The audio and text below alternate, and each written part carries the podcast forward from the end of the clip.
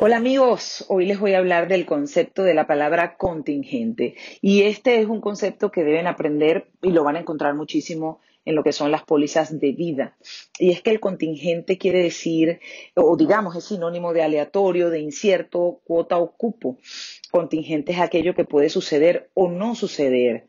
Y también se utiliza este término para designar la parte que cada uno paga o pone cuando son muchos quienes contribuyen para un mismo fin. En el caso de las pólizas de vida, lo encontramos como beneficiarios contingentes, que quiere decir que en caso de que los beneficiarios principales no estuvieran vivos, entonces este contingente es el beneficiario que cobraría. Esto para darles un ejemplo. Como siempre, le doy las gracias por estar aquí en este espacio y les deseo un lindo día.